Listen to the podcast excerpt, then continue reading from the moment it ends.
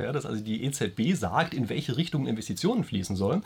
Und die richten sich an der Taxonomie aus. In dem Augenblick, glaube ich, müssen wir Technologien, die zusammengehören, auch in diese Taxonomie zusammen reinnehmen. Spielt auch Psychologie eine sehr, sehr große Rolle. Und da ist auch, da gebe ich Ihnen vollkommen recht, in den letzten Jahren sehr, sehr viel falsch gemacht worden, indem man die Menschen nicht mitgenommen hat, indem man Regeln gemacht hat, gerade auch mit den Ausschreibungen bei der Windenergie, das sehe ich sehr kritisch, weil man die kleinen Akteure, die Bürgerwindparks rausgedrängt hat. Äh, weshalb ich mir auch ganz froh bin, dass im Weltklimarat tatsächlich einfach mal sozusagen ganz unterschiedliche Wissenschaftler zusammengesetzt worden sind. Ja, das ist ja ein Fehler, den wir bei Corona gemacht haben, dass sie da alle aus einer Richtung kamen. Wir schauen, dass wir hier Alternativen an den Start bringen, dass wir hier Produkte äh, so konfigurieren, dass die Menschen nicht das Gefühl haben, auf irgendetwas verzichten zu müssen. Und da arbeitet die äh, Ernährungsindustrie sehr, sehr gut dran. Da gibt es sehr, sehr gute Sachen. Diesen Mut hat Deutschland aufgebracht, aber kein anderes Land der Welt. Und hätten wir das nicht gemacht, würden wir jetzt wahrscheinlich immer noch mit sehr, sehr hohen Solarpreisen da sitzen. Aber wir werden jedenfalls, glaube ich, um die Erkenntnis nicht herumkommen, Gas ist eine ganz, ganz wichtige Ergänzungstechnologie für die Erneuerbaren. Und solange wie wir nicht genug grünes Gas haben, müssen wir halt, weiß ich, Kohlraben schwarzes nehmen oder was wir eben gerade haben. Ja? Also ich glaube, da kommen wir nicht drum rum, äh, dass das miteinander Hand in Hand geht. Aber ich habe da ja vor ein paar Wochen auch ein anderes Video gemacht über diese neue EU-Taxonomie, die ich ja eigentlich in der Hinsicht wirklich ganz gut finde. Also ich freue mich darüber, dass die gesagt haben, ja, Gas ist mit drin, weil es einfach eine Ergänzungstechnologie ist, die garantiert den Ausbau wesentlich ähm, beschleunigen wird. Aber ich möchte gerade nochmal auf die Warum ja. muss ich das subventionieren? Das ist ja dann die Frage. Also wenn wir wissen, wir brauchen das eh, dann werden die Märkte Gas ja nachfragen. Warum muss ich dann noch den grünen Stempel geben und äh, die entsprechenden Investitionen da reinfördern? Das heißt also, wir werden ja die Preissignale, wenn ich die durchreiche, dann habe ich ja nachts extrem hohe Strompreise. 20, wir haben heute ja schon 200, 300 Euro die Megawattstunde für den Strompreis. Äh, damit rechnen sich auch Gaskraftwerke eigentlich relativ gut. Und ähm, das, äh, eigentlich der Markt wird auch sagen, diese Preise werden auch langfristig gerade wenn so eine Knappheit da ist, hoch bleiben. Warum muss ich da noch anfangen, äh, über Taxonomie irgendwo was äh, Anreize, Sonderanreize zu setzen, Subventionen? Weil da habe ich immer das Risiko, dass ich Fehlanreize setze. Lassen wir das doch einfach wirklich den Markt komplett entscheiden, was wir machen. Und dann lassen wir mal die EU raus. Genauso bei der Kernenergie. Wenn die Franzosen Kernenergie haben wollen, warum brauche ich dann grünen Stempel? Dann sollen die über den Markt ihre Kernkraftwerke äh, entsprechend finanzieren. Warum muss ich da noch Subventionen in eine Technologie machen, die angeblich so toll und marktwirtschaftlich ist? Das geht mir nicht ein. Also das muss hier entsprechend raus. Da bin ich sogar vollkommen bei Ihnen. Aber dann schaffen wir diese ganze bescheuerte Taxonomie von vorne bis hinten ab. Dann machen wir es überall.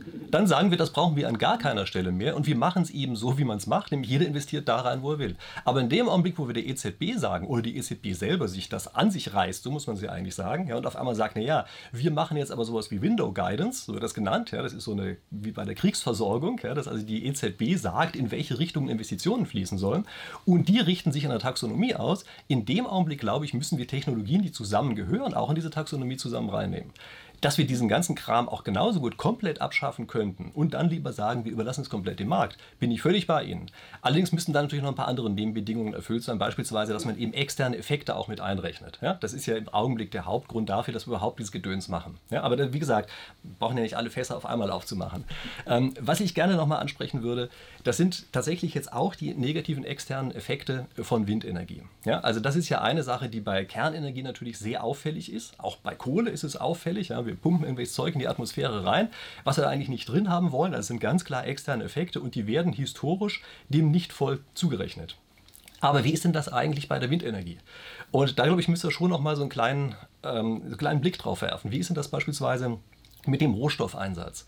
Also die Dinge halten ja nun mal etwas kürzer, als es beispielsweise ein normales Kraftwerk macht. Äh, wir haben da jede Menge Sachen drin, wo man sagen würde, naja, das sind jetzt vielleicht nicht die tollsten Stoffe. Ja? Also zu meinem Leidwesen wurden Strohhalme ja verboten und solche Dinge. Ja?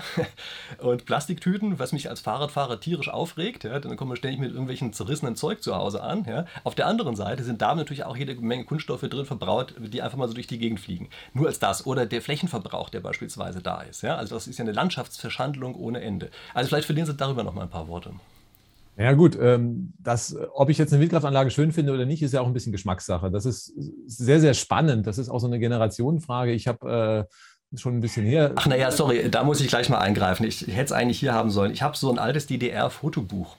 Und die haben dann allen Ernstes lauter Fotos gezeigt von so Industrieanlagen und so schöne Landschaften, wo irgendwelche Strommasten durchgehen. Sorry, das hat keiner geglaubt. Das war schon damals irgendwie so eine sozialistische Masche zu sagen, Strommasten sind schön. Sie waren es damals nicht und sie sind es heute nicht. Ja, es äh, geht nicht mit schön. Es ist die Frage, ob ich äh, meine, dass es notwendig ist und es akzeptiere oder ob ich mich darüber aufrege. Das ist ja immer eine Frage subjektiv. Ja? Also ich hatte beim Kika äh, vor einiger Zeit eine Sendung und da hat der Kika, da ging es dann auch um das Thema, also Kinderkanal.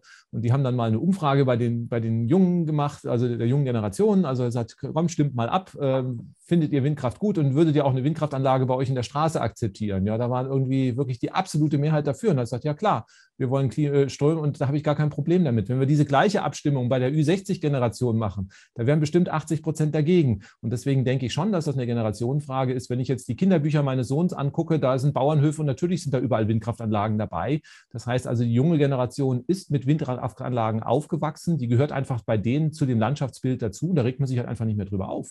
Ich meine, ich also bei den Windkraftanlagen, die wir hier stehen haben, da sind keine Horden von Kindern, die da ihre Kindergeburtstage feiern, weil es so romantisch ist, sondern die gehen in den Hessenpark äh, zu der alten Windmühle. Also das können Sie mir nicht erzählen.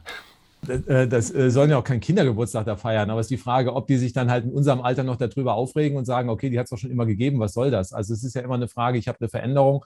Ich meine, kein Mensch regt sich über eine Autobahn auf, äh, die schon seit, seit Ewigkeiten da ist, obwohl das natürlich auch ein Rieseneingriff in die Landschaft ist. Also das heißt, das sagen wir, okay, das muss halt so sein und das akzeptieren wir und ähm, dieses Verständnis haben wir einfach bei der Windenergie noch nicht. Und äh, man kann schon sehen, wenn es Widerstände vor Ort gibt, von wem die getragen werden, das ist dann doch eher die ältere Generation, die da doch sehr dominierend und, und äh, vorantreibend ist. Und es ist dann auch eine Frage, ob ich die Menschen mitnehme und beteilige oder nicht. Das spielt auch eine sehr, sehr große Rolle. Also wir haben zum Beispiel Projekte, wo wir Bürgerwindparks realisiert haben, also wo die Menschen sich dann bei der Planung und bei der, bei der Errichtung der Anlagen auch schon beteiligt haben, sich finanziell beteiligen konnten und dann auch von dem Windpark profitieren. Und ähm, da gibt es Gemeinden, wo es praktisch keinerlei Widerstände gibt. Das heißt, äh, weil ich dann einfach eine andere Auffassung habe. Es ist mein Windpark, jede Umdrehung ist ein Euro für mein Haushaltsgeld und deswegen ist das was, was für mich positiv ist. Wenn natürlich ein Investor mir so eine Anlage vor die Nase stellt und ich nicht mal gefragt werde, dann ist es negativ. Das heißt also, hier spielt auch Psychologie eine sehr, sehr große Rolle. Und da ist auch, da gebe ich Ihnen vollkommen recht, in den letzten Jahren sehr, sehr viel falsch gemacht worden, indem man die Menschen nicht mitgenommen hat, indem man Regeln gemacht hat, gerade auch mit den Ausschreibungen bei der Windenergie, das sehe ich sehr kritisch, weil man die kleinen Akteure, die Bürgerwindparks rausgedrängt hat und deswegen halt einfach diese Akzeptanz auch zerstört hat. Und da, damit kämpfen wir momentan. Und das ist natürlich fatal, weil es ist die Schlüsseltechnologie für die Klimaneutralität, die wir, wie wir vorhin schon besprochen haben. Wir können also nicht, wenn wir mehr Solar bauen, kommen wir trotzdem nicht über den Winter. Das heißt, wir brauchen die Windenergie in Deutschland, um über den Winter zu kommen. Und deswegen müssen wir diese Akzeptanz herstellen. Und da muss man halt versuchen, wieder neue Wege zu gehen. Und es ist schade, dass die Politik in den letzten zehn Jahren da sehr viel dazu beigetragen hat, dass diese Akzeptanz auch sehr stark zerstört wurde. Na klar, also diese Bürgerwindparks, äh, das ist klar, das ist natürlich an sich eine ganz gute Sache. Da bin ich auch bei Ihnen, dass das sicherlich die Akzeptanz erhöht. Ähm, natürlich sind leider viele von diesen Projekten ja so gelaufen, dass die Leute echt abgezockt wurden. Also äh, mal unabhängig jetzt noch von diesen ganzen Ausschreibungsgeschichten und so, aber das ist teilweise das natürlich komplexe Finanztransaktionen so zusammengebastelt worden, dass eigentlich bei den Investoren, die gehofft haben, damit zu verdienen, gar nichts mehr übrig bleibt. Also das ist für meine Begriffe ein ganz eigenes Thema, was man da nochmal hat. Ja. Denn wie das so ist, überall, wo es viel Geld zu verdienen gibt, gibt es natürlich auch halbseitende Gestalten. Ja. Das sammelt sich dann da natürlich wirklich an. Ja. Also da braucht man, glaube ich, nicht um heißen Brei rumzureden. Aber ja, natürlich. Äh, ich bin bei Ihnen, wahrscheinlich wird das als positiver empfunden, äh, wenn man selber auch mit davon profitiert. Übrigens noch eine Sache, es gibt ja relativ viele Studien, die jetzt immer geschrieben werden dazu. Da wird immer ausgerechnet, wie viele Windkraftwerke braucht man denn eigentlich. Ähm, äh, es gibt immer wieder welche, wo einfach die Nennleistung, also die Peakleistung, ja, einfach zusammengezählt wird und gesagt wird, wir haben es ja. Ähm, also vielleicht sagen Sie dazu einfach nochmal irgendwas, äh, was Sie von solchen Studien halten. Also ich kann sagen, was ich davon halte. Ich finde das einfach unseriös äh, und kann mich tierisch drüber aufregen. Äh, aber wie stehen Sie dazu? Ja, äh, es gibt ja sehr, sehr viele Studien. Auch wir haben eine jetzt jüngst rausgebracht von unserer Hochschule, wo wir mal ausrechnen, was äh, kann die Windenergie beitragen. Ähm, da ist sich die. Aber Sie haben es ja, glaube ich, richtig gemacht, oder? Sie sind ja vom Durchschnitts, ähm, von der Durchschnittserzeugung ausgegangen und nicht von der Maximalerzeugung, oder? Ja, also wir müssen ja gucken, dass die Energiemengen übers Jahr gesehen stimmen. Also die, die, die Spitzenleistung, die hilft uns überhaupt nichts. Ähm, und die ist dann auch relativ hoch. Ähm, die Frage ist, was kann man installieren? Wir gehen derzeit davon aus, dass man in Deutschland etwa zwei Prozent der Landesfläche wahrscheinlich äh, nutzbar machen können.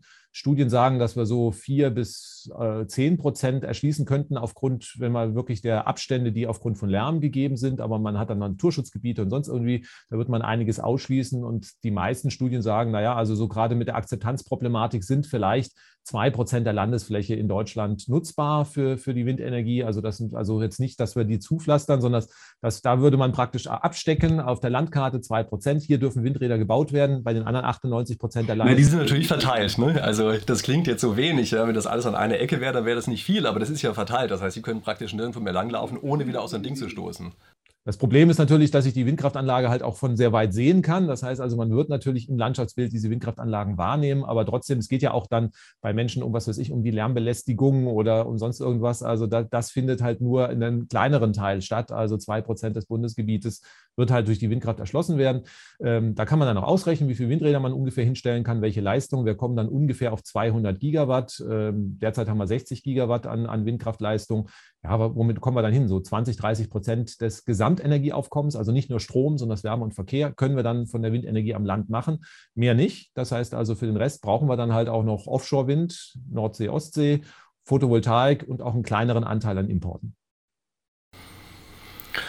Ja, also genau, das ist so. Und diese 2% heißt, die können mitunter halt echt ziemlich dicht stehen. Ja? Also ich meine, ich bin gerne in der Natur, ja. Und äh, deshalb störe ich mich schon dran, dass an vielen Stellen, wo man eigentlich sagt, man würde hier gerne, weiß ich, in der netten Natur sein, sieht, sah auch mal schön aus und so. Und überall stehen diese komischen Windparks rum. Ich will das nicht hochspielen, aber das ist einfach eine Sache, äh, dass man merkt, das dominiert eben doch plötzlich sehr stark das Landschaftsbild. Aber ja, es ist am Ende immer eine Interessensabwägung, ja. So ist das. Äh, weshalb ich mir auch ganz froh bin, dass in dem Weltklimarat tatsächlich einfach mal mal sozusagen ganz unterschiedliche Wissenschaftler zusammengesetzt worden sind. Ja, das ist ja so ein Fehler, den wir bei Corona gemacht haben, dass sie da alle aus einer Richtung kamen.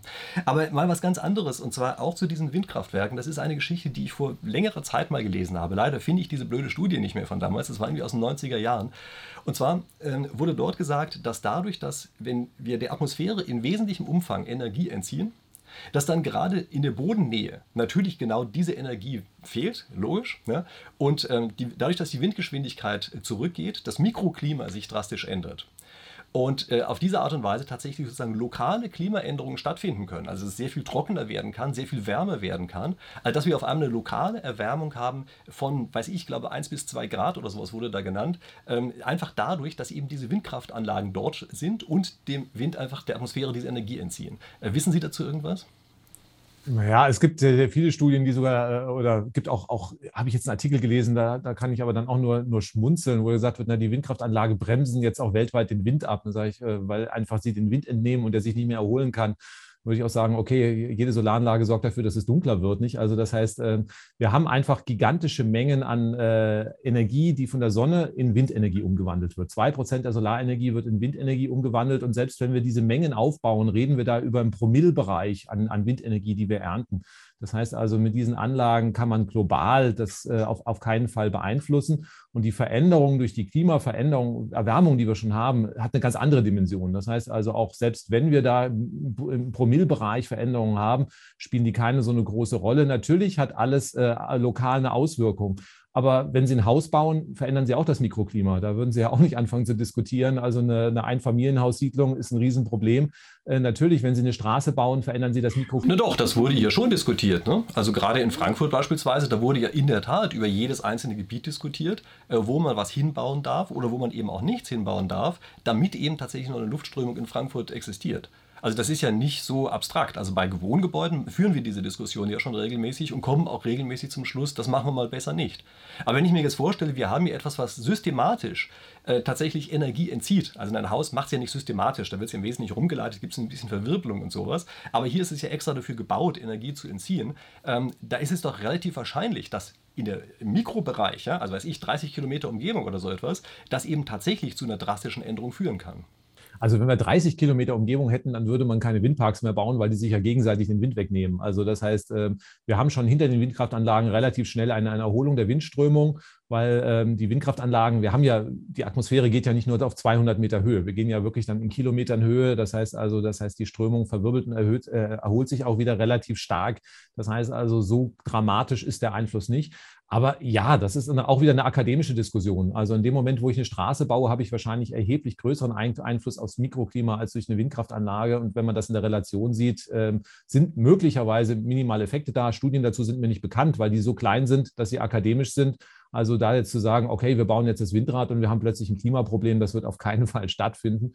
Äh, ganz anders sieht es aus, wie gesagt, mit Häusern oder Straßen. Wir haben fünf Prozent von Deutschland mit Straßen zugepflastert. Das sind dunkle Flächen, die die Solarenergie absorbieren, die dann also für eine starke Erwärmung sorgen. Wir sehen, dass das Klima in Städten um drei, vier, fünf Grad höher ist wie in den Vororten. Das heißt, da haben wir wirklich enorme Einflüsse. Solche Effekte sind bei den vielen Windparks, die wir gehabt haben, nicht mal ansatzweise beobachtet worden. Wir haben ja Windparks, sowas müsste man eigentlich schon messen können. Da gäbe es schon Studien dazu. Also ich will nicht ausschließen, dass es da minimale Effekte gibt, äh, die man vielleicht auch äh, ja, homöopathisch nachweisen kann. Aber im Vergleich zu den Veränderungen, Straßenbau oder sonst irgendwie was, was wir machen, ist das wirklich vernachlässigbar.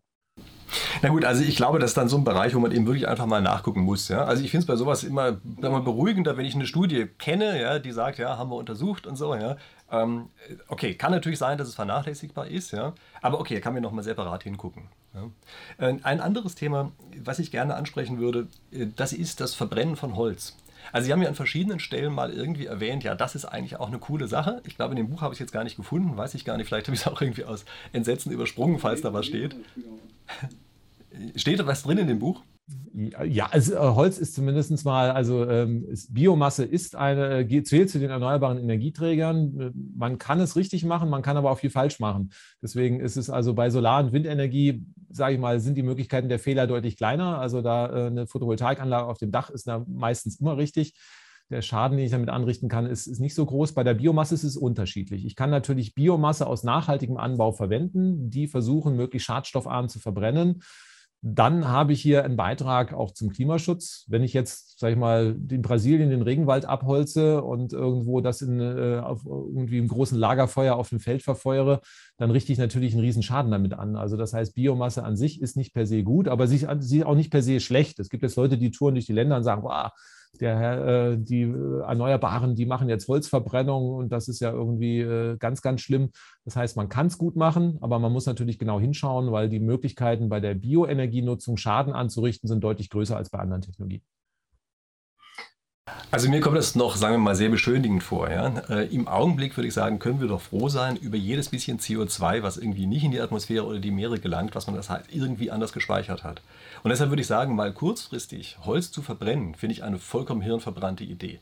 Ähm, also vielleicht im Jahr 2100, ja, wenn wir so viel im Überschuss haben, dass wir sowieso, weiß ich, Kreislauf sind und, und so weiter. Und dann macht es einfach nichts, sozusagen Zeitversatz von 50 Jahren haben, bis der Baum wieder nachgewachsen ist. Aber bis dahin wenn wir wirklich sagen, jetzt ist es richtig dringend, dann finde ich es eine vollkommene Schnapsidee, äh, in diesem einen Augenblick tatsächlich auch noch Holz zu verbrennen, anstatt einfach zu sagen, es ist auch prima, dass das Zeug da gespeichert ist und jetzt kümmern wir uns um andere Sachen. Naja, äh, äh, wir haben ja in Deutschland eine Situation, dass der Waldbestand konstant ist. Also es ist ja nicht so, dass wir jetzt anfangen, also wenn wir jetzt anfangen würden und zu sagen, okay, der Berliner Forst muss weichen, damit wir jetzt Brennholz haben, natürlich wäre das Quatsch. Also das heißt, da sind wir uns vollkommen einig. Aber warum darf er denn nicht größer werden? Na, da müssen wir neue Flächen anforsten. Äh, wir haben ja ein Durchforstungsholz, also das heißt, die Bäume, die, die sterben, irgendwann fallen sie von selber um und verrotten, dann geht auch das CO2 in die Atmosphäre. Dann kann ich sie auch rausholen und verbrennen. Das heißt also, wenn ich einen geschlossenen Kreislauf habe und genauso viel Holz wieder nachwächst, wie ich entsprechend nutze. Dann ist es nur dann, ist es entsprechend klimaneutral. Dann haben wir immer noch die Schadstoffproblematik, da kann man auch noch drauf machen. Also da kommen natürlich auch Stickoxide und sowas aus den Verbrennungsöfen raus. Auch da müsste man eigentlich genauer hingucken. Da hat sich die und Feinstaub nicht zu vergessen, ja. Da haben sich die Regierungen einfach gescheut. Auch hier gibt es auch Filter dafür. Die hätte man eigentlich schon vor zehn Jahren vorschreiben müssen. Ähm, hat man nicht gemacht, weil man Angst hatte, dass die Leute mit ihren Kaminöfen irgendwie dann sagen, oh, die wähle ich jetzt nicht mehr, weil ich muss mir jetzt für 1000 Euro einen Filter einbauen. Aber das ist technisch lösbar, das Problem. Und äh, da ist eher politisches Versagen, dass wir eigentlich hier das nicht eingeführt haben. Aber na, natürlich die Menge an Biomasse, die wir hier in Deutschland wirklich nachhaltig nutzen können, die ist sehr beschränkt. Das heißt also, die Biomasse kann vielleicht 10 Prozent des Gesamtenergieaufkommens decken mit dem, was wirklich hier pro Jahr nachwächst und genutzt werden kann. Und die restlichen 90 Prozent müssen wir anders machen. Das heißt, die Biomasse ist bestenfalls eine ergänzende Technologie, aber nicht eine tragende Säule. Und dann müssen wir immer schauen, was mache ich mit dem Holzofen. Wenn ich halt eine olle Ölheizung ersetze, klar, habe ich dann einen Vorteil. Wenn ich jetzt anfange, irgendwie mir so einen netten Kaminofen noch zusätzlich einzubauen ähm, und dann nochmal die Raumtemperatur auf 27 Grad hochheize, dann erzeuge ich halt mehr Schaden als Nutzen. Also man muss es halt immer schauen, was man damit macht. Naja, also den Teil würde ich dann wirklich meine subjektive Präferenz lieber mit Kernenergie decken.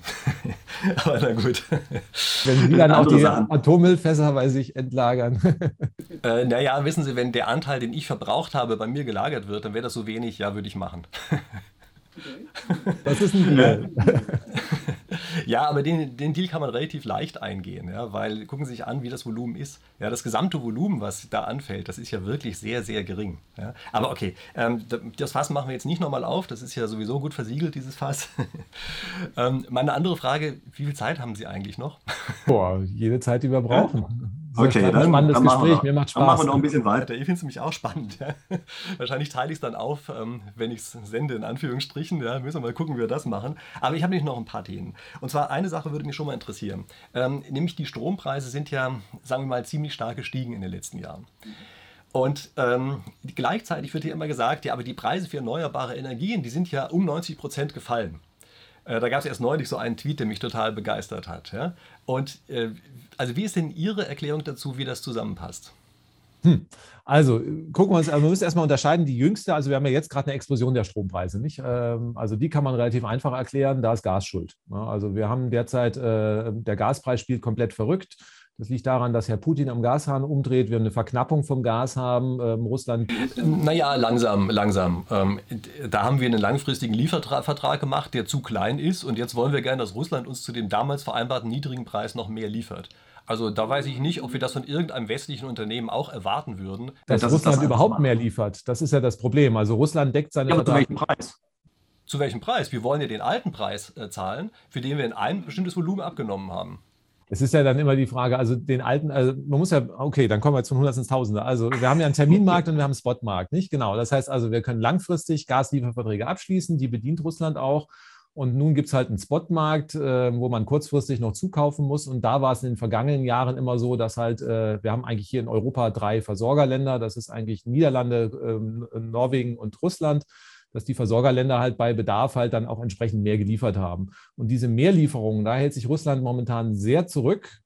Ähm, das führt dazu, dass wir die Gasspeicher schon komplett ausgeplündert haben, um diesen Mehrbedarf zu decken. Und das treibt natürlich dann schon die Kosten nach oben. Klar, also das ist schon. Also das ist klar, das ist jetzt der kurzfristige Effekt und ja, da kommt natürlich nochmal mit rein, dass wir die Pipeline nicht anschließen und all solche Sachen, ja, was ich auch idiotisch finde, aber ey, das, das Fass machen wir jetzt nicht aus. Aber wir vergessen jetzt mal die kurzfristige Entwicklung. Ja, vergessen wir wirklich mal die, sozusagen jetzt die letzten Monate. Der Strompreis hat sich ja schlank mindestens verdoppelt in den letzten, weiß ich nicht, zehn Jahren oder irgend sowas. Ähm, der Größenordnung ist, hat er sich verdoppelt. Gleichzeitig sind aber die Erneuerbaren so irrsinnig niedrig und sind ja viel mehr eingespeist worden. Wie passt das zusammen? Na gut, ähm, wir haben natürlich auch immer mehr Abgaben auf dem Strompreis. Nicht? Also angefangen, also früher gab es auch vor 20, 30 Jahren gab es noch keine Stromsteuer, die hat man eingeführt. Also die meisten wissen gar nicht, dass Teile von der, der Stromrechnung in die Rentenkasse fließen. Nicht? Also das ist zum Beispiel die Stromrechnung. Dann haben wir natürlich angefangen, auch irgendwie andere Technologien, Offshore-Wind, äh, Kraft-Wärme-Kopplung auszubauen. Das sind kleinere Bestandteile. Und dann gab es halt die EEG-Umlage. Das heißt, man hat am Anfang, das war also gerade in den 2000er Jahren, Solarenergie noch gefördert. Die war noch relativ teuer. Und ähm, dann hat man dort sehr, sehr hohe Vergütungen ähm, versprochen, über 20 Jahre. Die muss man jetzt sozusagen abstottern. Das landet in der EEG-Umlage. Dann hat man festgestellt, wenn das alle zahlen müssen, dann, uh, ja, dann hat vielleicht möglicherweise unsere Industrie ein Problem. Also hat man gesagt, die Industrie muss dafür nicht zahlen. Und am Ende sind diese ganzen Kosten halt bei den kleinen Verbrauchern in den Haushalten hängen geblieben. Und deswegen haben wir jetzt einfach diese sehr, sehr hohe EEG-Umlage gehabt, äh, die auch die Strom-Energiekosten äh, mit nach oben getrieben haben. An der Strombörse, und das ist ja so das Paradoxe eigentlich, an der Strombörse haben wir den gegenteiligen Effekt gemacht. Also diese niedrigeren Kosten hatten wir an der Strombörse permanent gesehen. Und gerade die Industriestrompreise, wenn wir dieses Jahr mal aus rausnehmen. Aber im letzten Jahr waren zum Beispiel die Industriestrompreise deutlich niedriger als vor 20 Jahren, weil die erneuerbaren Energien den Börsenstrompreis gedrückt haben. Aber wir knallen halt alles dann obendrauf äh, und die Endverbraucher zahlen dann am Ende immer mehr die Rechnung. Das soll ja jetzt korrigiert werden, also die EG-Umlage, das heißt die Finanzierung äh, der Markteinführung der Erneuerbaren, die soll jetzt nochmal, was noch gezahlt werden muss, aus dem Bundeshaushalt gezahlt werden wenn wir jetzt neue Anlagen Solar und Wind bauen, die sind momentan deutlich günstiger als der Börsenstrompreis. Das heißt, diese sorgen dann auch nicht mehr für eine Erhöhung der Energiepreise momentan. Naja, wobei da muss man natürlich der Gerechtigkeit halber sagen, die Erneuerbaren sind eigentlich immer nur dann billig, wenn man sie gerade nicht braucht. Genau daher kommt ja das Billigsein. Und äh, ich meine, wir haben hier teilweise sogar negative Preise dafür. Ja? Also für die Regelenergie muss man teilweise bezahlen, dass dann das Zeug abgenommen wird. Und da gibt es ja eine einfache Definition für, das nennt man nämlich Müll. Ja? Also Güter, für die man was zahlen muss, dass, man sie, dass sie abgenommen werden, das ist sozusagen die Entsorgungskosten. Ja? Das ist Müll, das muss man Moment, Moment, da will ich nochmal einhaken kein Solar- oder Windkraftbetreiber würde jemand anders dafür Geld bezahlen, dass er seinen Strom abnimmt. Also wenn ich mit meiner Solaranlage, wenn mir jemand sagt, okay, fürs Einspeisen zahlst du jetzt einen Cent die Kilowattstunde, würde ich sagen, nee, dann schalte ich meine Anlage ab. Warum haben wir negative, ja, wir haben negative Strompreise? Nee, weil es für die Kraftwerksbetreiber von Kohle und, äh, und für Kernenergie sinnvoller ist, über eine kurze Zeit wirklich Geld dafür zu bezahlen, damit ich meinen Strom loskriege, als die Anlage abzuschalten. Das heißt, die negativen Strompreise sind eigentlich der Beweis dafür, dass die klassischen Kraftwerke nicht in der Lage sind, ausreichende Regelleistungen zu liefern und deswegen auch, äh, damit sie überhaupt durch diese äh, Tale durchkommen, dann auch Geld dafür bezahlen müssen, dass man ihnen den Strom abnimmt. Das heißt also, im rein regenerativen System werde ich keine keine negativen Strompreise sehen, weil ich regenerative Kraftwerke einfach abschalten kann und zwar in einer Millisekunde. Kein Mensch wäre so blöd, äh, wenn ich eine Windkraftanlage oder eine Solaranlage habe, irgendjemand anders Geld dafür zu geben, dass er mir meinen Strom abnimmt. Na klar, die anderen können nicht schnell genug abschalten, das stimmt, aber wir wissen ja, dass wir sie brauchen, Stand heute zur Netzstabilisierung. Also da, das ist ja auch so eine Art Attributionsforschung, die wir betreiben müssen. Ja, wem rechnet man das, diesen Effekt tatsächlich zu? Und das ist eben das Zusammenspiel aus beiden. Ja? Äh, aber trotzdem, also was wir doch im Augenblick sehen, ist, dass durch diese Anschub Subventionen in die Erneuerbaren eben genau diese Dinge entstanden sind, von denen Sie gerade gesprochen haben, und das insgesamt natürlich die Preise getrieben hat. Also ich glaube, um diese Erkenntnis kommen wir nicht herum. Die Preise wären einfach billiger, wenn wir nach wie vor komplett mit Fossilen arbeiten würden. Und äh, sie wären wahrscheinlich auch billiger, wenn wir es anders organisiert hätten. Ja, da bin ich auch bei Ihnen. Also wir hätten sicherlich ein paar schlauere Wege finden können. Aber so wie wir es im Augenblick umgesetzt haben, müssen wir schon sagen, diese Art der Umstellung des Systems, führt letztlich dazu, dass obwohl die Spotpreise runtergehen, die Verbraucherpreise, die durchschnittlichen Verbraucherpreise einfach sehr hoch bleiben. Und seien wir ehrlich, das liegt einfach daran, dass wir im Augenblick zwei Systeme parallel betreiben müssen. Also wir müssen eben das konventionelle System, einschließlich Struktur, müssen wir einmal aufrechterhalten und dazu haben wir noch was weiteres gebaut. Und es ist klar, wenn wir zwei Systeme nebeneinander haben, da sind die natürlich einfach erstmal teurer, als wenn man nur eins hat. Nein, Widerspruch. Also wenn wir uns die Strompreise in ganz Europa anschauen, Frankreich zum Beispiel hat, äh, also wenn wir uns wirklich nur den Erzeugerpreis anschauen, ne? also der Erzeugerpreis in Frankreich äh, im, im, letzten Jahr war ähnlich wie der in Deutschland. Das heißt also trotz 70 Prozent Kernenergie. Das heißt also da gibt es gar keine großen Unterschiede. Wir leisten uns halt einfach nur sehr, sehr viele staatliche Abgaben. Wir haben 50 Prozent staatliche Abgaben. Ein Teil, wie gesagt, die EEG-Umlage, die macht vielleicht ein Viertel der Stromrechnung aus. Die soll ja die aber natürlich anfangs gebraucht wurde, damit es überhaupt erstmal losging mit diesem Solar. Also wir haben ja auch eine Mehrwertsteuer. Das heißt, wir machen, also das ist ja das Absurde, wir haben eine EEG-Umlage und da kommt nochmal 19 Prozent Mehrwertsteuer drauf. Also das heißt, wir finanzieren die erneuerbaren Energien und besteuern das nochmal. Also ich meine, das sind einfach Effekte, die wir dann am Ende auch bezahlen müssen.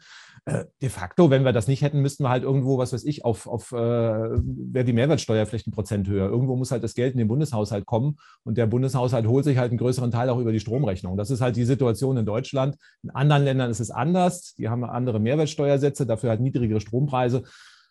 Ist halt so. Aber wenn wir uns den Börsenstrompreis anschauen, da gibt es gar nicht so große Unterschiede zwischen Frankreich, Spanien, Deutschland. Der ist europaweit ziemlich ähnlich. Und deswegen kann man ganz klar sagen, also wenn die Erneuerbaren ja so dramatisch schlimm werden, dann würden ja auch hier bei uns die äh, Börsenstrompreise explodieren. Und das ist ja nicht der Fall.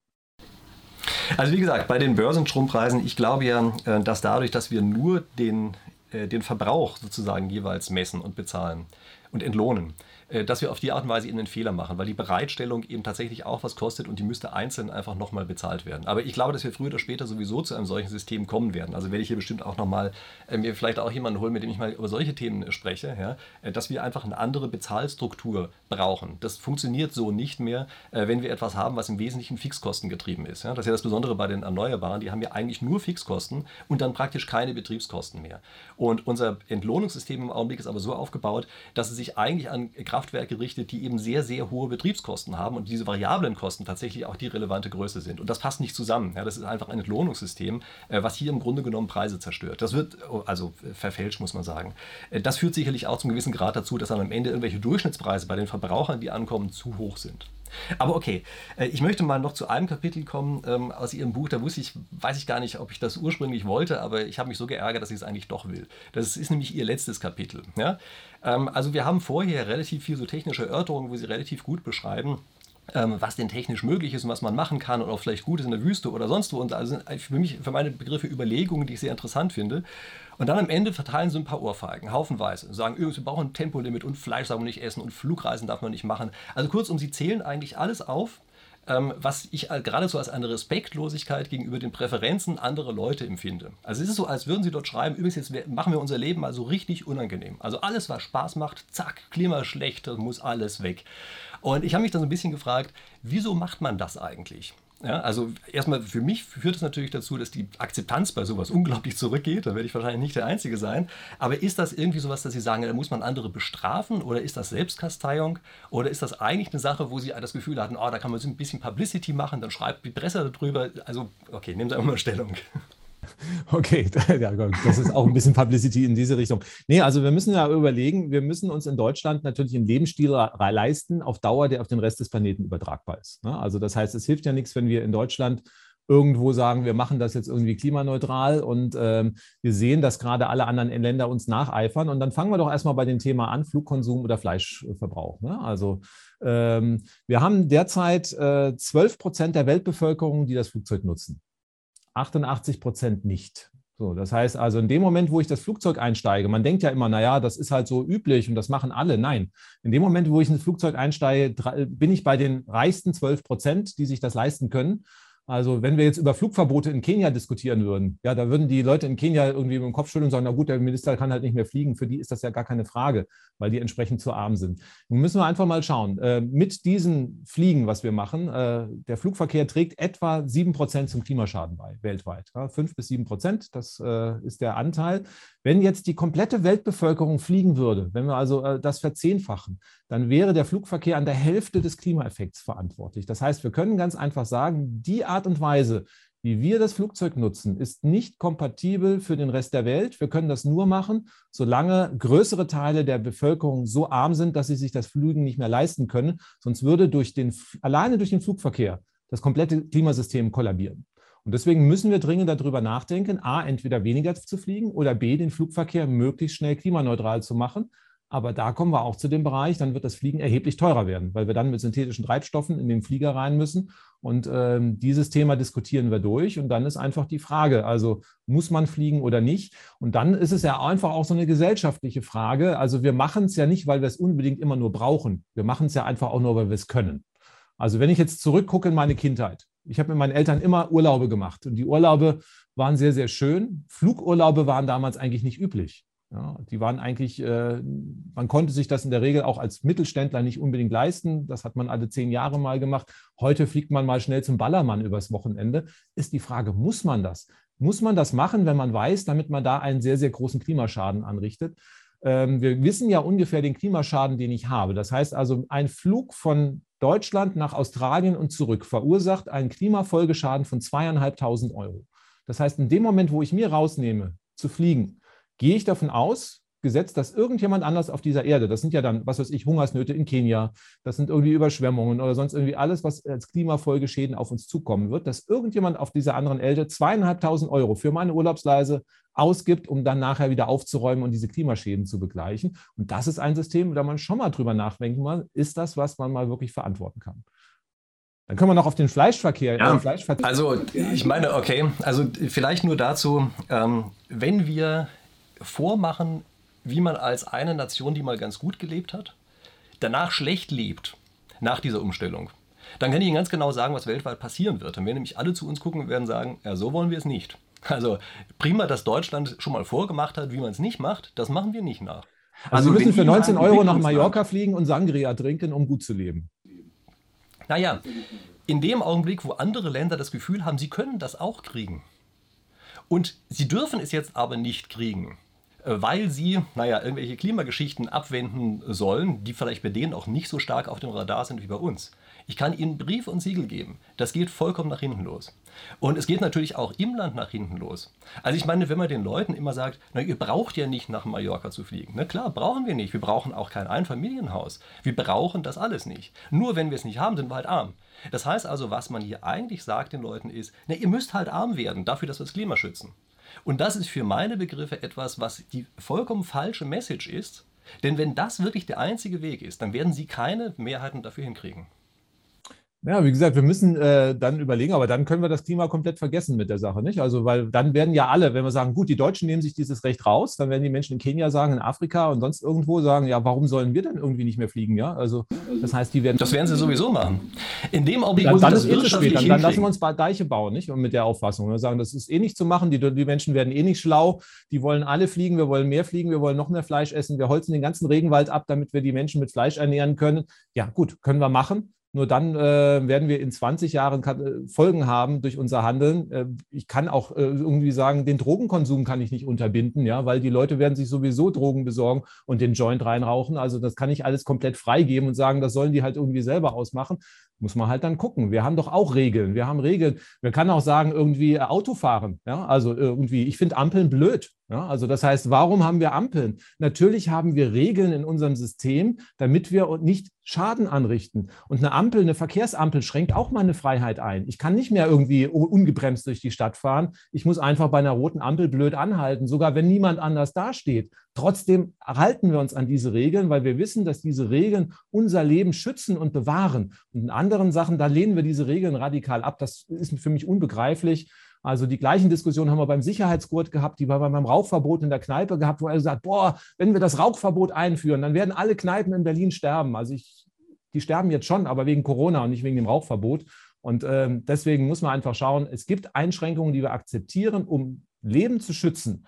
Und äh, das müssen wir auch in anderen Bereichen machen, weil genau in diesen Bereichen, und deswegen lege ich den Finger da rein, machen unsere Freiheiten, die wir uns rausnehmen, zerstören die Freiheiten in anderen Ländern und vor allen Dingen auch der jungen Generation. Und das muss einem bewusst sein. Ich rede nicht von Flugverboten, aber in dem Moment, wo ich in den Flieger einsteige, muss mir meine Verantwortung bewusst sein. Und da muss man sagen, wenn ich, wenn ich diese lange Flugreise mache, richte ich zweieinhalbtausend Euro Schaden an, die ich dann praktisch als Rechnung meinen Kindern überlasse. Und darüber muss man nachdenken. Und dieses Nachdenken, das findet heute nicht mal statt. Also vielleicht bin ich ja naiv, aber äh, ich glaube, dass in dem Augenblick, wo wir tatsächlich mit erneuerbaren Energien Energie für Null bekommen, Grenzkosten von Null, haben wir diese Probleme einfach nicht mehr.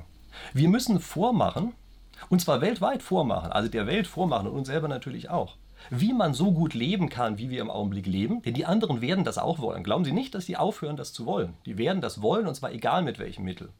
Wir müssen also vormachen, wie man das schafft, und zwar dadurch, dass man eben intelligente Energiekonzepte verwendet. Das ist doch das Interessante. Ja? Wenn wir wirklich mit Grenzkosten von Null Energie im Überfluss haben, dann können wir uns solche Sachen leisten und zwar ohne, äh, dass wir sagen, da weiß ich, Weltuntergang naht. Das, das geht. Das ist ja auch genau das, worauf wir hinzielen müssen. Und in dem Augenblick, wo wir anfangen, in dem Augenblick, wo wir anfangen, in diesem Klein-Klein zu denken und zu sagen, das darf ich nicht und das darf ich nicht und das darf ich nicht, äh, hören Sie auch auf, die Kreativität der Menschen anzufachen, dass sie sich genau überlegen, ja, wie schaffe ich es denn, dass ich das hinkriege mit Grenzkosten von Null? Wie kriege ich es denn hin, dass die Energien in ausreichendem Maße vorhanden sind?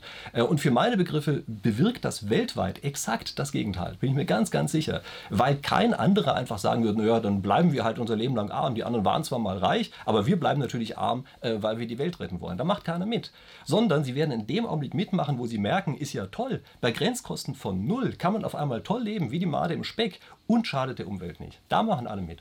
Das ist auch ein Widerspruch in sich selber. Wir haben vorhin die ganze Zeit über die gesteigenden Energiekosten geredet, dass man also auch immer entsprechende alternative Lösungen brauchen und äh, dann entsprechend das Gesamtsystem uns angucken müssen, dass wir da nicht, also äh, da wurden praktisch beim Strombedarf wurde gesagt, naja, die äh, Solar- und Windenergie sorgen ja gar nicht für niedrige Preise. Und jetzt plötzlich heißt es, beim Fliegen haben wir Grenzkosten null, ich kann umsonst fliegen. Natürlich habe ich da die gleichen Kosten und ich muss die ganze Kette der Wasserstoff- und der synthetischen Treibstofferzeugung mitgucken. Und da kennen wir heute die Preise. Ich muss ja auch dann die äh, entsprechenden Anlagen abschreiben, ich muss die Elektrolyseure, die synthetischen Treibstoffe. Die einzigste Möglichkeit, heute klimaneutral zu fliegen, werden synthetische Treibstoffe sein. Und wir wissen, dass dadurch sich die Preise für den, äh, für den Treibstoff mindestens verdoppeln. Das heißt also, ich kann klimaneutral fliegen, aber ein Flug nach New York und zurück würde dann 500 Euro teurer sein im Jahr 2030. Und das sind die Preise, die wir heute aus den wissenschaftlichen Studien kennen. Das kann sich langfristig irgendwo auch noch verbessern, weil wir haben neue Technologien am Start. Das heißt also zum Beispiel Elektroflugzeuge. Die Batterietechnologie, die wir heute haben, wird nicht die sein, die wir in 50 Jahren haben. Das heißt, es ist denkbar, dass ich also auch wirklich Flugzeuge baue, die mit Elektroantrieben fliegen, die ich dann mit Überschuss Solarstrom und äh, wirklich sehr günstigen Preisen auflade. Das heißt, wir werden auch langfristig fliegen können. Kein Mensch redet über Flugverbot. Nur die Art und Weise, wie wir es machen und wie wir es immer extensiver machen und wie wir für 19 Euro nach Mallorca fliegen, wo dann also hier nicht mal äh, die ganzen Umweltschäden drin sind, das können wir uns nicht leisten. Und das zweite Problem, was Sie auch angesprochen haben, ist Fleischessen. Auch da müssen wir nochmal gucken. Das ist ja sehr, sehr spannend. Deutschland leistet sich einen Fleischkonsum, der irgendwo bei, 60, 70, äh, bei 50, 60 Kilogramm pro Person ist. Also ich bin Veganer, das heißt, irgendjemand isst 100 bis 120 Kilogramm irgendwie, um das auszuprobieren. Das wird dann wohl ich sein. Ja, dann muss man einfach mal überlegen. Ähm, Indien hat in etwa so einen gleichen, etwa einen ähnlichen Fleischverbrauch wie Deutschland. Also wir mit 80 Millionen Menschen essen ähnlich viel Fleisch wie Indien mit über einer Milliarde Menschen. Äh, wenn Indien den gleichen Fleischkonsum an den Tag legen würde wie wir, müssten wir den kompletten Amazonasblatt machen, um Anbauflächen für Futter und für Tierhaltung zu schaffen. Dann sprechen wir mal mit den Indern, ob die tatsächlich so wenig Fleisch essen wollen oder ob sie nicht vielleicht lieber mehr hätten. Wobei Indien natürlich insofern ein etwas schräges Beispiel ist, als, die, als der sehr viele Vegetarier sind. Naja, sie werden es wollen. Ja, ja aber wo ähm, wollen sie denn? Da müssen sie doch eine Lösung bieten. können ja einfach sagen, die wollen alle Fleisch, dann kriegt halt jeder Fleisch und dann machen wir halt sämtliche Wälder in, auf der Erde platt und haben dann halt irgendwo nachher äh, eine Erwärmung von 5 Grad. Und äh, wenn der Amazonas weg ist, dann ist die Lunge der grünen er äh, der Erde weg dann haben wir also irgendwo, dann werden sie am Ende nicht mehr über Fleischkonsum nachdenken. Dann haben wir hier Probleme, die eine ganz andere Dimension haben. Und dann ist nicht mehr die Frage, ob ich Fleisch essen will oder nicht. Dann geht es ums Überleben am Ende. Das heißt also, wir müssen schon überlegen, wir können im Moment in Deutschland nur diesen Pro-Kopf Fleischkonsum uns leisten, weil auf der Erde Afrika, Indien, weil viele Menschen viel zu arm sind. Wenn der durchschnittliche Fleischkonsum auf der Erde so hoch wäre wie in Deutschland, dann würden die Anbauflächen auf diesem Planeten nicht ausreichen, um ausreichend Fleisch zu produzieren. Und das muss man mal überlegen. Da kann man natürlich sagen, okay, ist doch gut, dass die Leute in Afrika und Indien viel zu arm sind, Fleisch zu leisten, dann kann ich ja richtig nochmal reinhauen. Aber ist das das, was nachhaltig ist? Können wir so sieben bis zehn Milliarden Menschen auf diesem Planeten ernähren auf diese Art und Weise? Nein, wir können es nicht. Und deswegen brauchen wir Alternativen, wir brauchen andere Ernährungssysteme. Und da gibt es auch, ähm, man wird den Leuten den Fleischkonsum nicht abgewöhnen äh, können. Aber wir werden auf alle Fälle Alternativen haben. Wir sehen sehr eine gute Bewegung auf vegane Ernährungsprodukte. Es gibt jetzt sogar Fleischhersteller, die vegane Alternativen anbieten, die äh, qualitativ auch sehr hochwertig sind. Es gibt jetzt sogar Bestrebungen, was ich ein bisschen abartig halte, aber wenn die Menschen es mögen, dass man im Labor synthetisches Fleisch züchtet, dass man also sagt, okay, wer jetzt unbedingt irgendwie äh, was haben will, was wirklich exakt eins zu eins wie ein Rindersteak ist, dann machen wir das halt synthetisch. Das sind äh, Wege, die kann man gehen. Ich finde sie ein bisschen krank. Also wir haben umgestellt vor drei Jahren auf vegane Ernährung. Also irgendwie, ich lebe immer noch und ich lebe mittlerweile gut weil es sehr, sehr spannend ist, einfach auch mal den, äh, den Ernährungsplan umzustellen. Also es funktioniert. Und, ähm, aber es gibt Alternativen. Aber über die müssen wir nachdenken. Und wir können nicht diesen dramatisch hohen Fleischkonsum, den wir hier in Deutschland haben, auf Dauer aufrechterhalten. Schon gar nicht, wenn der Rest der, des Planeten sich entwickelt und wir noch immer mehr Menschen haben. Das wird dieser Planet nicht überleben. Das muss uns einfach klar sein. Man kann immer denken, nach mir die Sintflut, ich will das haben und die anderen wollen das auch und ich denke nicht drüber nach. Und genau in diesem Punkt will ich mit meinem Buch halt reinstoßen, dass man sagt, also über diese Punkte müssen wir nachdenken, weil wir haben hier ungeklärte Probleme. Und wenn wir ungeklärte Probleme haben, können wir entweder in die Katastrophe rauschen oder wir können darüber diskutieren, wie wir sie lösen. Naja, normalerweise würde ich sagen, sind für solche Sachen die Märkte zuständig. Ne? Also in dem Augenblick, wo man tatsächlich merkt, also insbesondere dann auch, wenn externe Effekte mit eingepreist sind. Ja, wenn man merkt, irgendetwas wird zu teuer, dann wird das ja graduell weniger nachgefragt und da gibt es eine graduelle Umstellung. Ja. Und äh, das ist natürlich was ganz anderes. Also wenn sozusagen durch Preissignale sich die Dinge entsprechend anpassen, ja, wenn Strukturen sich anpassen, wenn vor allen Dingen auch an anderen Stellen auf der Welt, die meinetwegen merken, oh je, äh, da passiert jetzt gerade irgendwas, hier haben wir öfter mal eine Überschwemmung oder einen Hurricane, da bauen wir jetzt nicht noch extra hin, wie das in Amerika die ganze Zeit passiert, ja, wo sie überall dahin gebaut haben, wo die Hurricanes langfegen. Ähm, in dem Moment, bevor man solche Dinge dazulernt, gelernt, dann passen sich solche Systeme ja auch an. Ja? Ich glaube, was mich am meisten ähm, gestört hat, war auch bei diesem Buchkapitel, das ist dieses, wir schreiben halt mal anderen vor, wie sie es zu machen haben. Also wenn Sie Veganer sind, das ist ja schön. Ich bin ein erklärter Nicht-Veganer. ja? Und ähm, das ist etwas, äh, da finde ich, kann man auch dem anderen nicht einfach reinreden. Da kann man nicht einfach sagen, nö, das darfst du nicht wollen. Du darfst nicht nach Mallorca fliegen wollen. Ja? Also äh, das ist, glaube ich, der Punkt, den ich hier vor problematisch sehe. Und nochmal, Dafür genau haben wir die Marktpreise. In dem Augenblick, wo wir merken, es wird knapp, gehen die Preise hoch und dann passen sich die Leute in alle Richtungen aber selbstständig an. Aber ah, das ist ja vollkommener Quatsch. Also ich kann in Brasilien kann ich den Regenwald irgendwie abfackeln, da zahle ich doch nicht Geld für, für, für die Rodung des Regenwaldes. Der wird einfach angezündet der wird sich genommen und dann wird dort eine Weidefläche aufgebaut. Das heißt, die Zerstörung der Natur für den Anbau von Futtermitteln und für, für Sache, das passiert ja für umsonst. Ich habe ja keinen Preis dafür. Wenn ich sage, ja, dann ist das das Problem. Ne? Hektar Regenwaldabholzung kostet 1000 Euro oder sowas, klar, dann würde das der Markt regeln, weil natürlich dann die zusätzliche Flächengewinnung irgendwie sich im Preis widerspiegelt. Aber das passiert ja nicht. Wir werden das erst im Preis sehen, wenn wir sämtliche Wälder abgeholzt haben und wir keine Naturflächen mehr haben und wir sämtliche Flächen, für, die wir uns umsonst nehmen, um Fleisch anzubauen. Wenn wir das haben und da an die Grenzen stoßen und irgendwann sagen, jetzt ist halt nichts mehr da, was wir uns einfach umsonst nehmen können, dann werden ihre Preissignale machen. Aber dann ist es zu spät, dann haben wir den Planeten zerstört. Bis dahin gibt es keinerlei Preissignale, die hier ein ungezügeltes Fleischkonsum und äh, Wachstum in diesem Bereich hier irgendwie steuern oder regeln. Im Gegenteil, in Europa gibt es ja sogar noch Subventionen dafür, wenn ich hier irgendwie Massentierhaltung mache. Also insofern haben wir sogar Preissignale, die dieses System, was wir haben, befördern, statt irgendwie äh, entsprechend steuern und regulieren. Und insofern muss man wirklich also hier sagen, wir haben hier ein System, was in sich nicht funktioniert und mit Vollgas auf eine Klippe zurast. Darüber müssen wir diskutieren. Wenn die Mehrheit der Deutschen sagt, okay, wir wollen halt irgendwie den Regenwald komplett zerstören, weil mein Lebensstil ist mir wichtiger als das, was die künftigen Generationen hier auf diesem Planeten noch vorfinden, kann man das gerne machen. Ich sage nicht, dass man es verbieten muss. Wir sind in einer Demokratie, aber man muss darüber diskutieren können. Und wenn die Leute, die einen Lebensstil an den Tag legen, der nicht nachhaltig sagen, ich lehne jede Diskussion ab, weil ich will das jetzt und das ist gut so und nach mir die Sintflut, dann finde ich das irgendwie nicht akzeptabel und dann finde ich es sehr, sehr schade, wenn man dann auf sich die Leute stürzt. Das ist ja so ein bisschen, nicht? Ähm, die Menschen, die sehr so empfindlich reagieren, die wissen eigentlich, dass sie mit ihrem Handeln ein problematisches Handeln haben und Probleme auslösen. Und in dem Moment reagieren sie, reagieren sie sehr aggressiv auf Menschen, die einfach nur sagen, denk doch mal drüber nach, ob das ein nachhaltiger Weg ist. Und genau das ist die Aussage meines letzten Kapitels. Also wir müssen einfach drüber diskutieren. Wir müssen die negativen Aspekte machen. Aber, und das ist also die Aussage, Pain and Pleasure. Wir müssen also über die Probleme reden, aber wir müssen auch Pleasure, Lösungen aufzeigen. Natürlich heißt es nicht, wir bleiben alle zu Hause und kein Mensch fährt mehr in Urlaub. Natürlich brauchen wir Alternativen. Das heißt, wir müssen schauen, also jetzt gehen wir doch mal wieder technische Alternative. Was können wir technisch machen? Zugverbindung, Nachtzugverbindung. Die Deutsche Bahn hat sie alle abgebaut. Wenn ich jetzt eine Schnellfahrverbindung habe, also Nachtzug, Schnellfahren, 250, 300 Stundenkilometer, Deutschland, Portugal.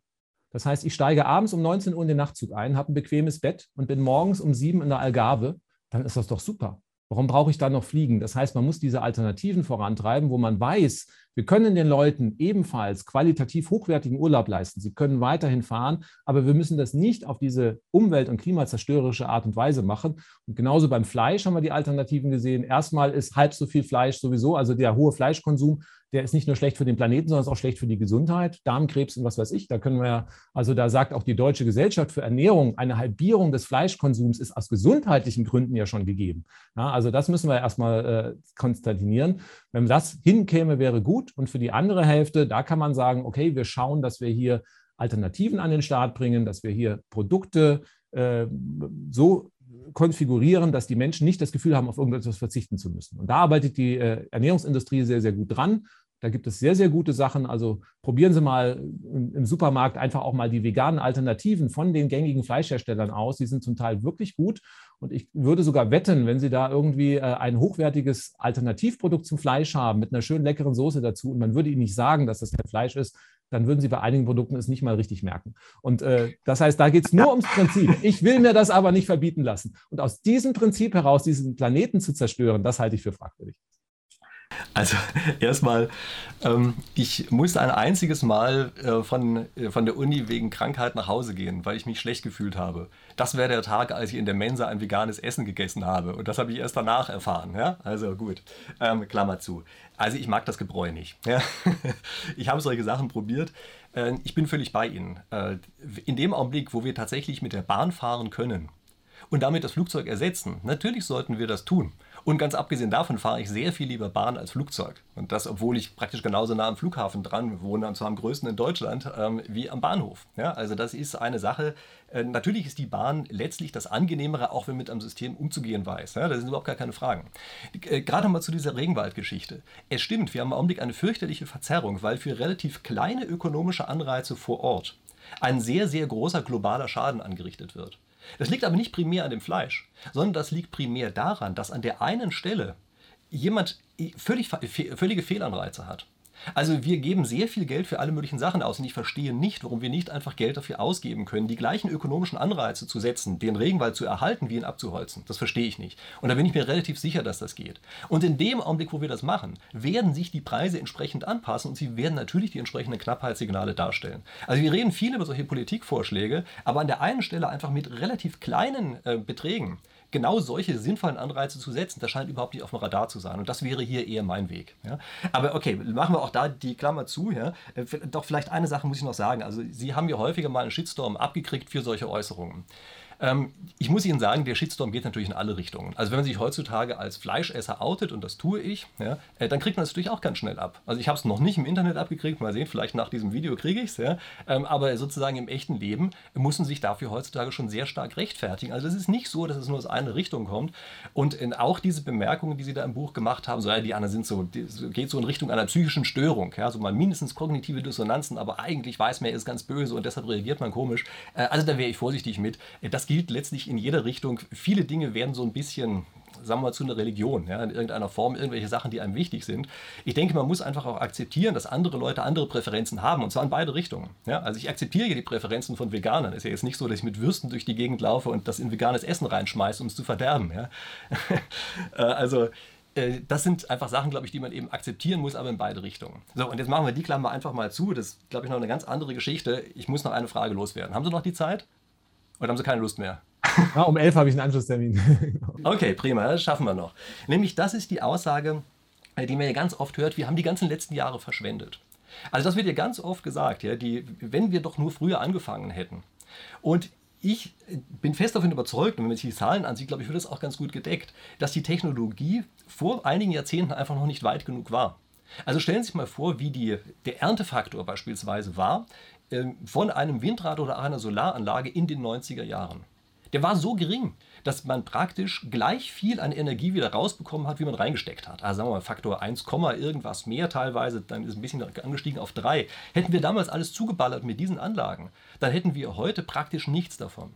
Es gibt einen optimalen Investitionszeitpunkt und der hängt davon ab, wie viel besser das ist, was man kriegt, im Vergleich zu dem, was man verliert. Und ich glaube, der optimale Investitionszeitpunkt für sehr viele Erneuerbare liegt ungefähr jetzt. Vielleicht können Sie das mal kommentieren. Also erstmal zum Erntefaktor. Ähm, vielleicht auch nochmal für alle zur Erläuterung. Also ähm, da ist die Idee, also man schaut hin, wie viel Energie brauche ich für die Herstellung einer Solaranlage und wie lange, äh, wie lange braucht sie, um die Energie wieder einzuspielen. Dieser Erntefaktor, da gab es immer Gerüchte, dass man für die Herstellung von Solaranlagen mehr Energie braucht, als sie äh, einspielt. Die äh, Gerüchte gibt es schon seit 30 Jahren. Die erste wissenschaftliche Studie dazu wurde Ende der 80er Jahre gemacht.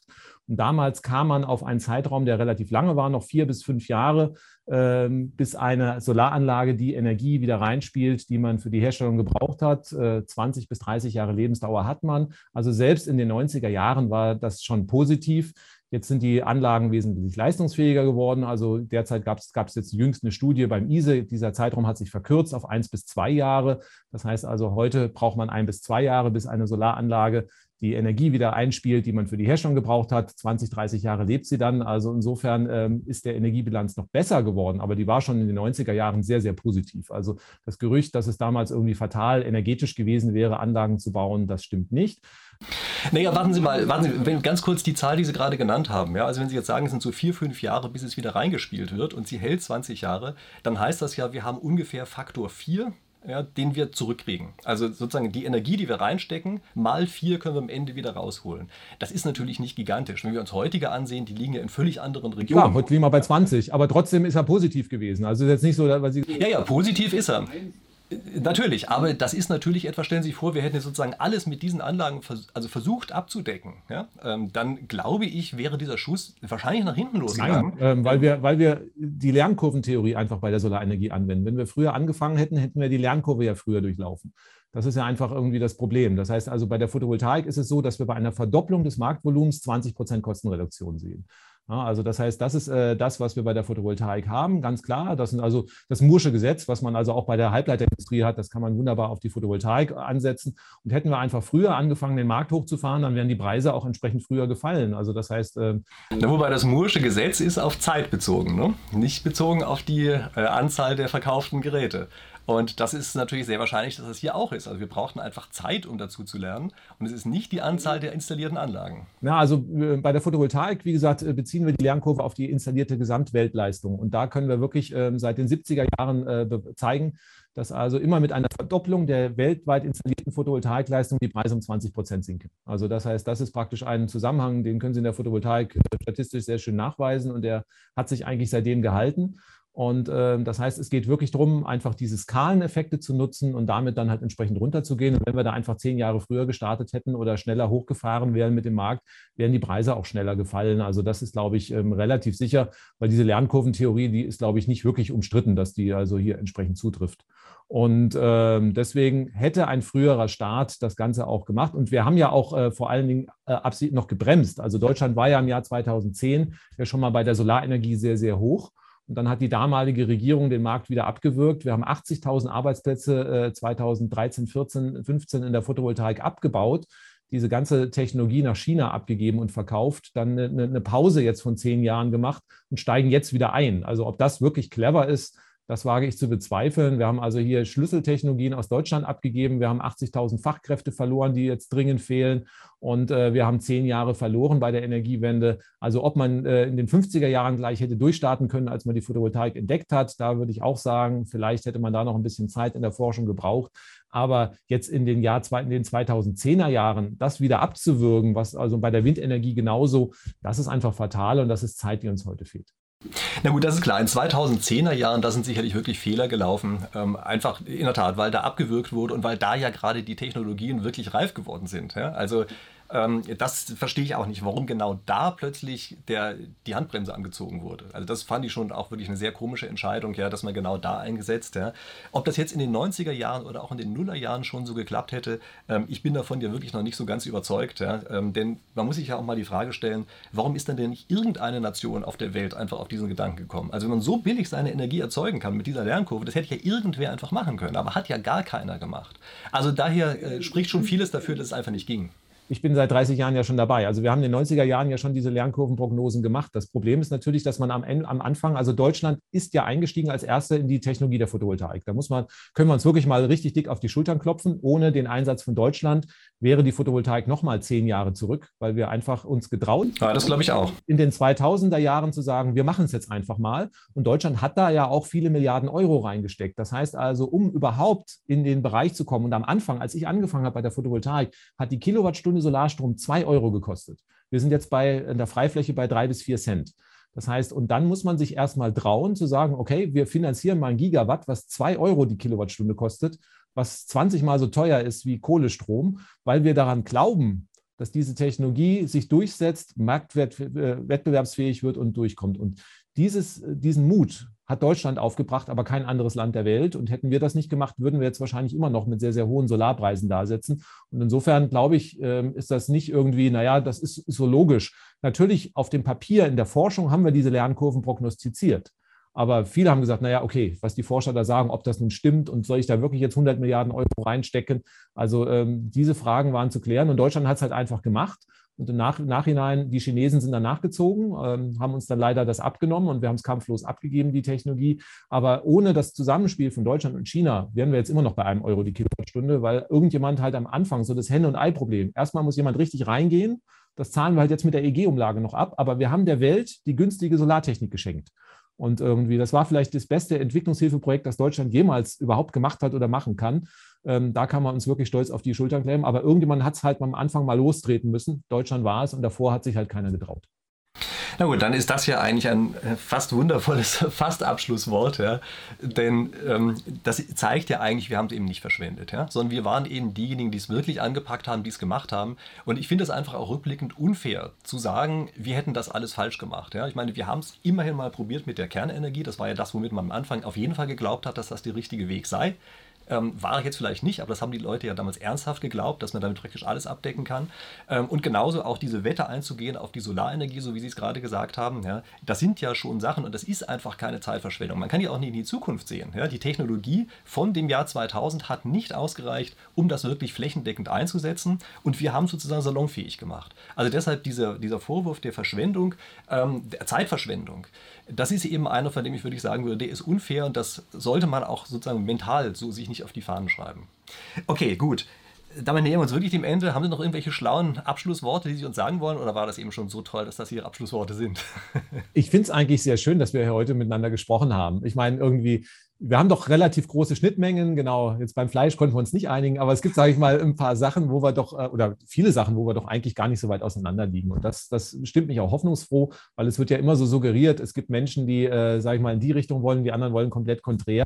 Aber der, der Weg, sage ich mal, insgesamt, da gibt es vielleicht kleine Bewertungen, irgendwie Risiko der Kernenergie oder Fliegen, wie kritisch ist das irgendwie, da kann man noch drüber diskutieren, aber sage ich mal so, der Weg, wie das System aussieht, dass wir ihn gehen müssen, da sind wir uns doch relativ einig und deswegen finde ich immer sehr spannend, also gerade wenn man mit Vertreterinnen und Vertretern aus der Wissenschaft diskutiert, dann gibt es vielleicht so irgendwie mal äh, kleine Diskrepanzen in einzelnen Punkten.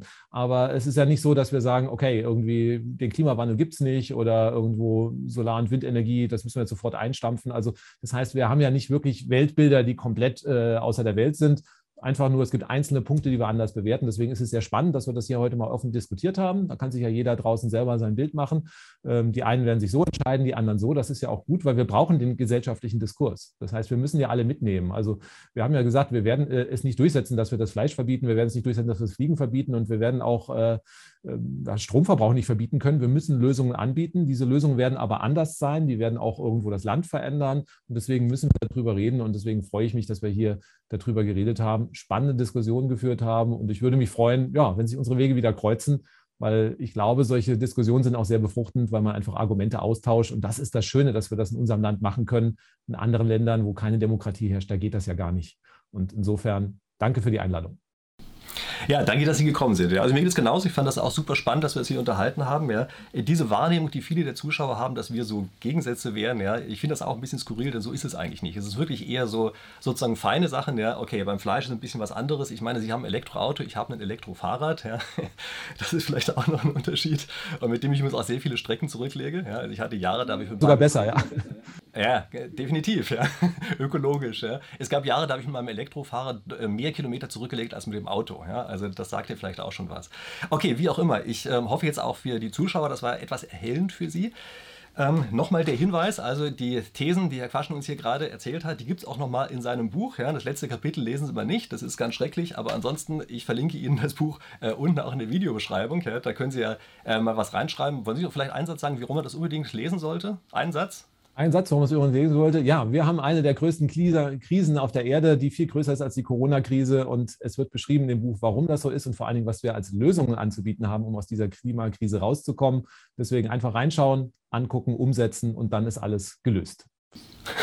Oje, dieser Satz war viel schlimmer, als ich mir es vorgestellt habe. Ich hätte ihn Ihnen nicht geben sollen. Na gut, okay, also, an unsere Zuschauer, äh, denken Sie dran, Herr Quaschning hat auch einen eigenen YouTube-Kanal. Ich werde den auch mal irgendwo verlinken, keine Ahnung, vielleicht auch als Endkarte. Genau, ich mache Ihnen das bestimmt als Endkarte in irgendeiner Form rein.